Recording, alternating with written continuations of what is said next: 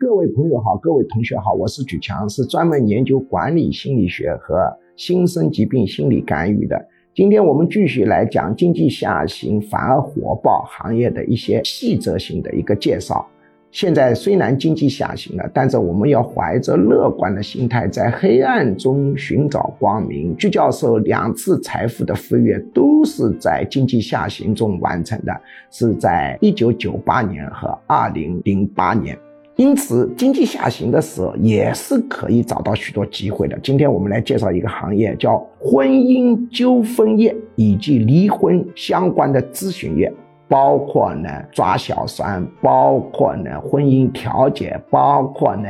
离婚的法律援助，包括呢离婚后的心理辅导，包括离婚小孩创伤应急的应对，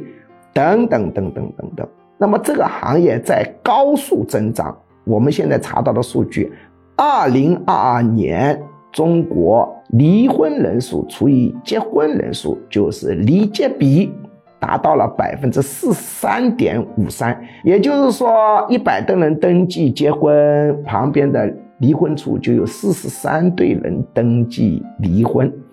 这虽然不表示全人口的离婚人数是百分之四十三，但是它表示未来全人口的离婚人数至少是百分之四十三。所以现在年轻的一代，等他们七十岁、八十岁的时候，离婚的人数超过百分之八十九十都是有可能的。以后可能是没有离婚的家庭的孩子反而容易产生心理问题，因为以前是离婚家。家庭的孩子容易产生心理问题。现在发现，随着离婚的人数越来越多，这些孩子心理问题的这个严重程度在下降，说不定到了未来会出现惊人的现象。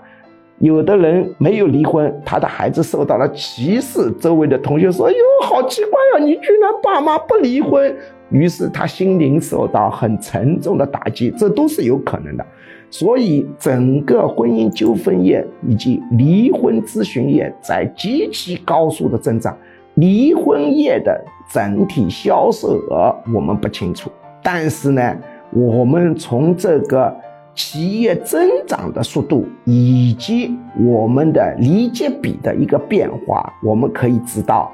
这个市场在急剧的扩大。现在在企查查上面查到。关于离婚相关的行业，在二零二零年有五点一万家，每年的增长率大概是在百分之十一点四至百分之十二之间。当然，我在现实生活中也发现了一些公司，比如在上海有一个专门带你赶小三的公司，这个公司的工作人员四十多人，年利润一千万。